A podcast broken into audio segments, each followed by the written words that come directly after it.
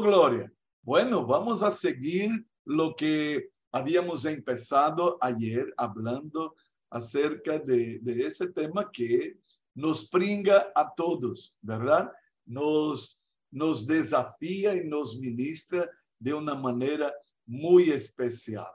Ah, el último o la última forma de, de presentarse en oración que hemos visto de las nueve eh, fue suscitada por Jesús cuando contó aquella parábola de los dos hombres que fueron a orar, ¿verdad?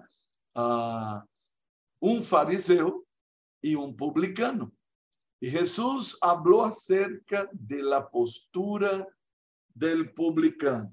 Allá a lo lejos, sintiéndose indigno de, de estar en la presencia de Dios, golpeándose el pecho, sintiendo que eh, no tenía valor, no tenía merecimiento, pero allá atrás, quebrantado, diciendo, Señor, sé propicio a mí, pecador. Y es interesante que Jesús dijo, este recibió eh, respuesta, este eh, recibió la gracia de Dios. Pero Jesús no dijo absolutamente nada del otro. Dijo que aquel que había hecho una oración bonita, que se había acercado, que había inclusive levantado eh, delante de Dios es porque yo hago eso, yo hago eso, yo merezco que tú me mires, yo merezco que tú tengas misericordia de mí, yo merezco que tú me mires con, con tu bondad, que tú me des lo que necesito, porque al final de cuentas yo soy yo hago, yo tengo y yo, eh, tú sabes, yo soy impecable, yo cumplo al pie de la letra. Y Jesús dijo, no salió justificado. Impresionante. Jesús dijo, los dos fueron a orar. Los dos abrieron su boca. Los dos tuvieron la actitud de ir al templo los dos fueron con el propósito de orar, solo que uno oró a sí mismo. Interesante. Hay la posibilidad de orar que la oración no salga del techo del cuarto de la casa donde estamos o aún del templo. Una oración que no ultrapasa el techo. ¿Por qué? Aquel hombre había orado a sí mismo y lo que suscitó a que Jesús contara la parábola, él dice, a unos que confían en sí mismo por causa de la actitud de uno que solo confía en sí mismo, él dice, les voy a contar esta parábola. Y ahí algo que para nosotros es asustador. Dios no puede salvar el que confía en sí mismo. Y de repente nosotros estamos diciendo aquí, ah, eh, vivimos en, en medio de un tiempo en que las personas son instadas a poner la confianza en sí mismo. Es muy común hoy con este mar de, de coaches que empieza a, a hacer con que uno se supere a sí mismo, uno confía en sí mismo. Encontramos que la gente dice, sí, lo puedes, tú puedes, podemos, nosotros vamos a conseguir. Podemos desviarnos del centro de nuestra confianza y de repente pensar que por nosotros mismos nosotros conseguimos las cosas. Ojo, el apóstol Pablo no da vuelta sobre ese tema y nos dice así de frente, todo lo puedo en Cristo que me fortalece. Poner a Jesús en el centro de nuestras vidas nos liberará, nos librará de ese sentimiento de que podemos hacer las cosas por nosotros mismos. Soy capo, soy inteligente, tengo carisma, soy el tipazo, soy eh, amiguero, eh, yo consigo arrastrar la gente. Escuche, nada lo podemos sin Cristo. Y Jesús dijo sin vuelta, separados de mí, nada podéis hacer. Pero Jesús nos dijo que debemos estar atentos para librarnos de la influencia, de la levadura y de la doctrina de los fariseos y de los saduceos. Quien lo dijo fue el Señor Jesús. Y necesitamos poner atención sobre eso, porque aunque no los tengamos a los fariseos y a los saduceos, según la, la eh, el sentido de, de que no tenemos hoy día esta, este grupo político y religioso con este nombre los fariseos y los saduceos existen alrededor de nosotros. Hay los fariseos sociales, aquellos que se creen la tute y son superiores a los demás, ¿no? Es muy común eh, encontrar personas que dicen, no, aquel barrio es un barrio de familia.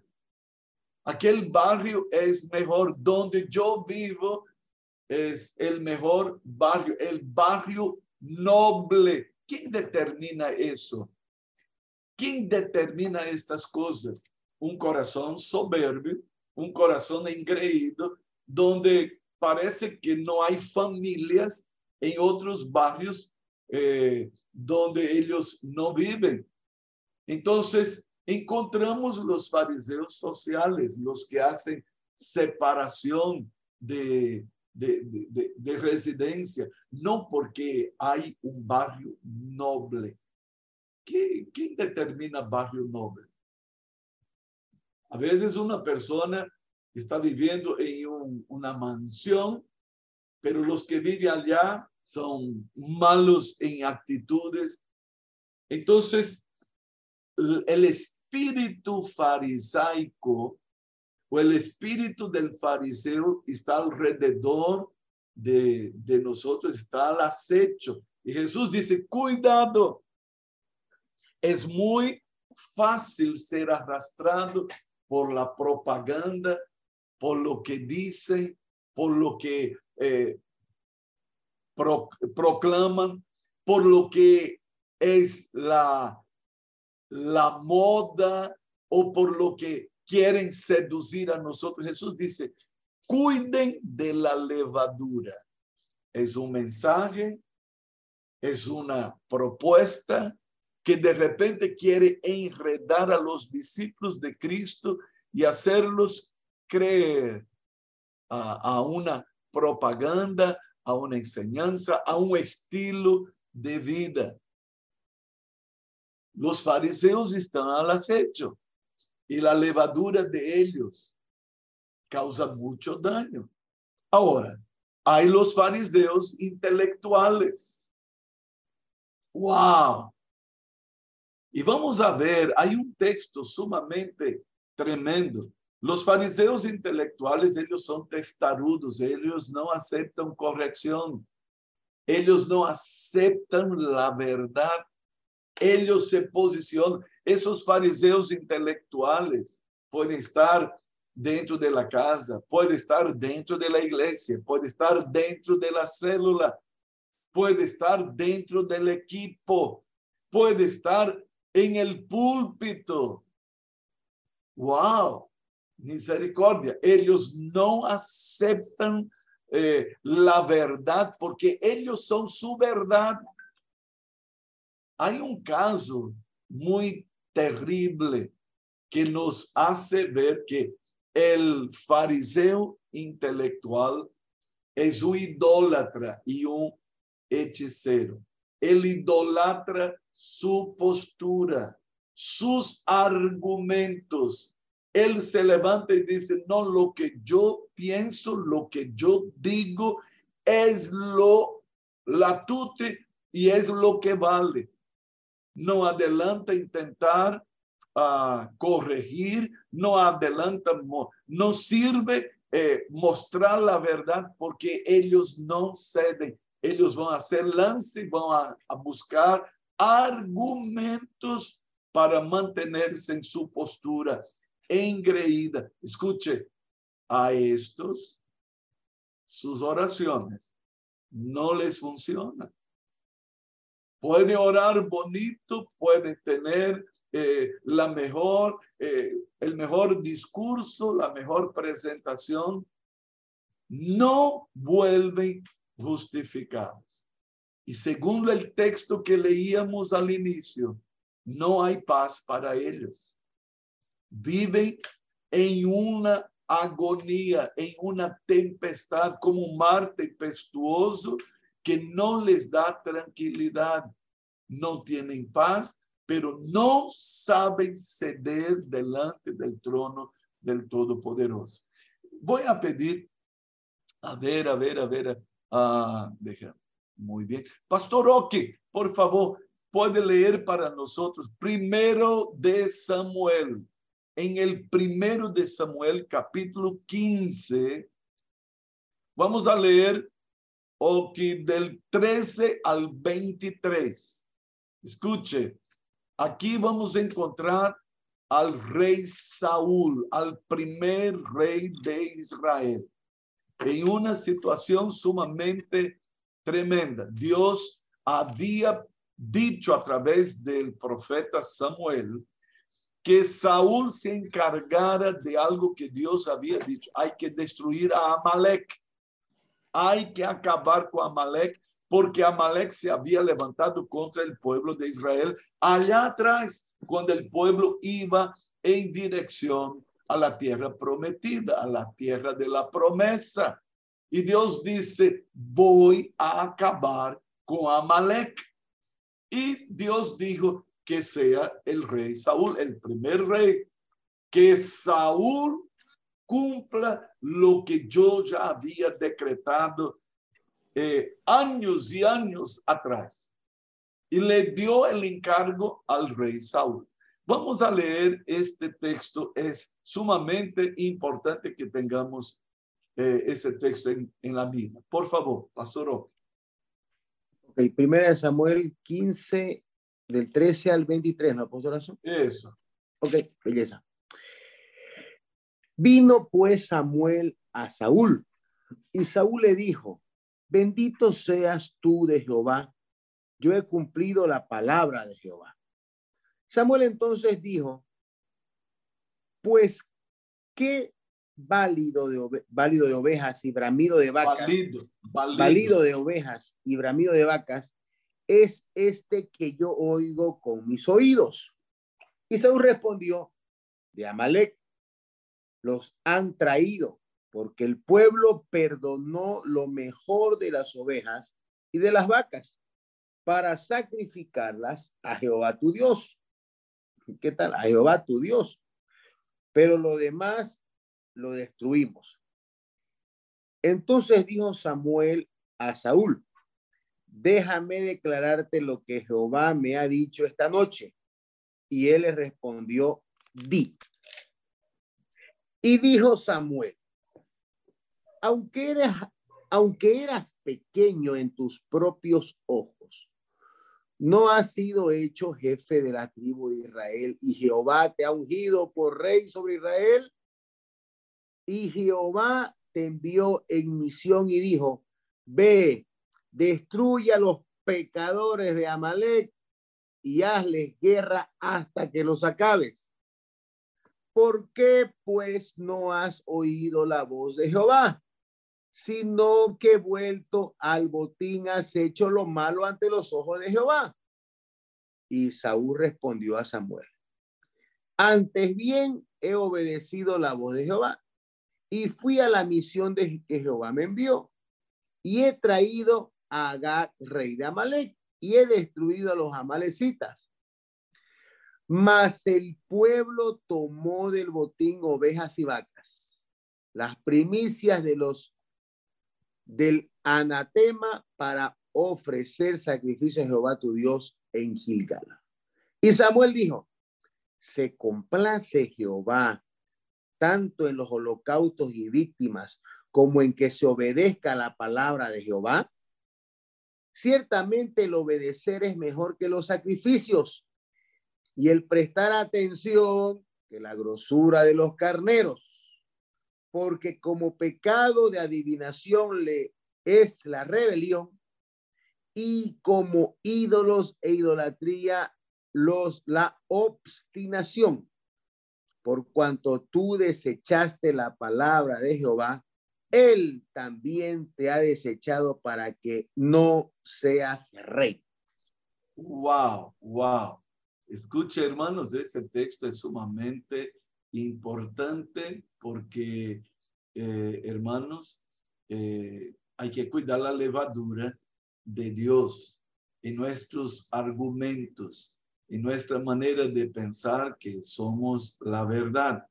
Eh, y, y, muchas veces de posicionarnos ante la verdad. Es muy común cuando empezamos a hablar con ciertos hermanos, líderes, discípulos, eh, es común que ellos digan, sí, la Biblia dice, pero, ajá, pero lo que yo digo es mejor que lo que dice la Biblia.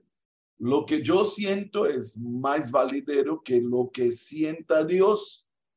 Aquí encontramos a alguien que se levanta en testarudez y no acepta la verdad de Dios el profeta llegó y dijo, ¿qué es eso que estoy escuchando? Estoy escuchando ovejas, estoy escuchando que hay animales aquí. ¿Qué te pasó? Él le dice, no, no, no, ¿sabe qué? ¿Sabe qué? No, Dios te mandó que acabaras con todo. Sí, pero es que el pueblo, escucha, pero el pueblo no tiene rey. ¿Qué líder es este maniobrado por el pueblo que decide por encima del rey?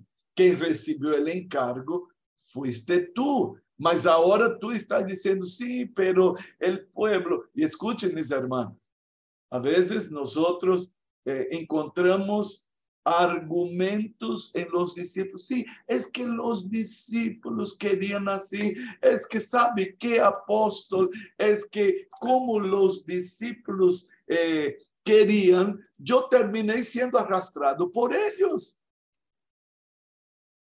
E aqui temos um líder manipulado, usando argumento, inclusive confrontando al, al profeta de Deus que estava dizendo: Mira, Deus me mandou dizer isso. Pero ele disse: Sí, pero eh, nosotros hallamos por bien de traer las vaquitas y las ovejas de las mejores. ¿Por qué nosotros separamos eso para oferecer sacrifício a Jeová. Pero escute, Deus não estava interessado em, em, em sacrifício nenhum. Deus havia dito: acaba com todo de Amalek. E ele disse: não é que nós hemos hallado por bem ser assim. Escucha, hermanos, en el trato con los discípulos, con las ovejas, Una y otra vez vamos a encontrar esa actitud, a veces en la casa. No es que yo hallé mejor hacer así. Hemos traído lo mejor de Amalek, pero es anatema. Es maldito.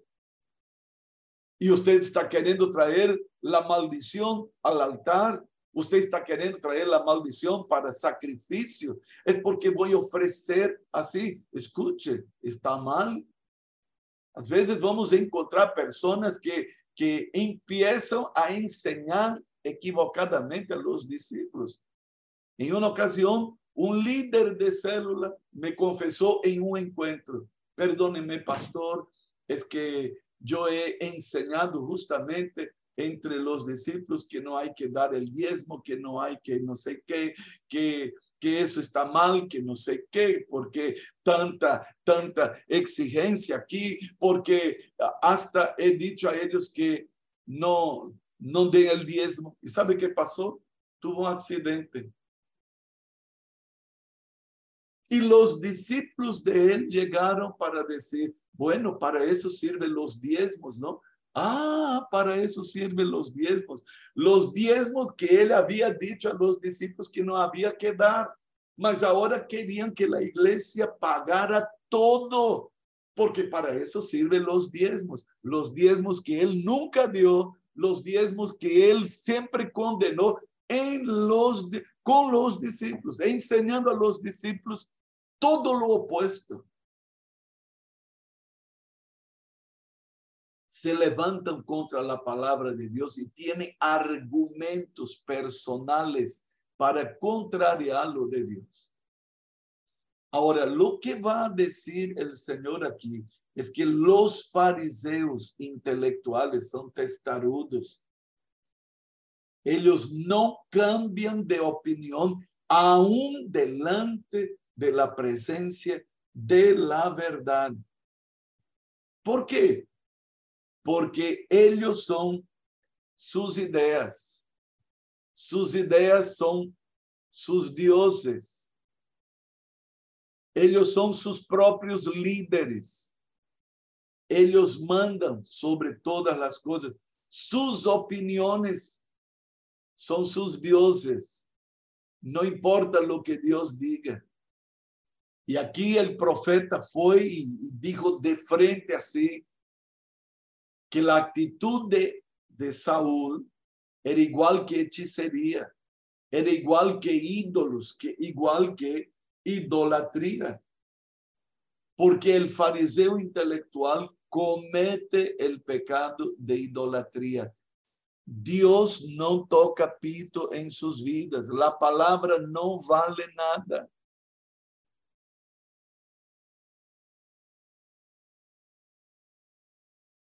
Hermanos, como pastor, yo ya tuve eh, familias. Yo, me acuerdo en una ocasión en que un hermano dijo, escuche, mi hija va a enamorar como nosotros determinamos. El pastor no tiene que tocar pito aquí en el enamoro de nuestra hija. Está bien.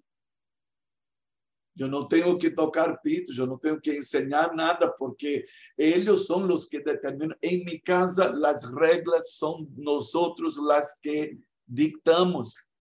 ¿Sabe cómo terminó? La hija enamorando en la cama. ¿Sabe cómo salió? Embarazada. ¿Y sabe quién después querían que eh, bendijera? Que el pastor venga y bendiga. Pero ¿cómo voy a bendecir lo que Dios no bendice? No es que, es que, escucha, es que o que. Hay que arrepentirse, hay que quebrantarse, hay que ser humilde. No es queremos que usted dé la bendición. Hermano, yo no puedo bendecir lo que Dios no bendiga. Algunos creen que el pastor o un cura tiene poder para torcer el brazo de Dios y que bendiga lo que Dios no bendice lo que acabamos de ver hoy en Isaías. El que habita en la altura y en la santidad, en lo alto y en lo sublime, es movido para mirar aquí en la tierra al quebrantado de corazón. Si hay algo que llama la atención del trono del Todopoderoso, es un corazón quebrantado y humilde el gran yo soy, el santo de Israel, como cantábamos y como nos reveló Isaías 57. Es atraído por algo que pasa aquí en la tierra, un corazón humillado y quebrantado, atento a oír su voz y a obedecer a su verdad. Wow, qué tremendo, qué tremendo. Escuche ¿Cómo tiene razón Jesús? cuidado con la levadura de los fariseos y de los saduceos, porque ella, ella puede causar estragos en el corazón del discípulo de Jesús. Si hay algo que tú y yo necesitamos perseguir, es justamente eso. Un corazón humillado y quebrantado, que atraiga sobre nosotros la mirada de nuestro Dios. Entonces, un grande abrazo, un beso en el corazón para el pueblo del avivamiento. Shalom, shalom.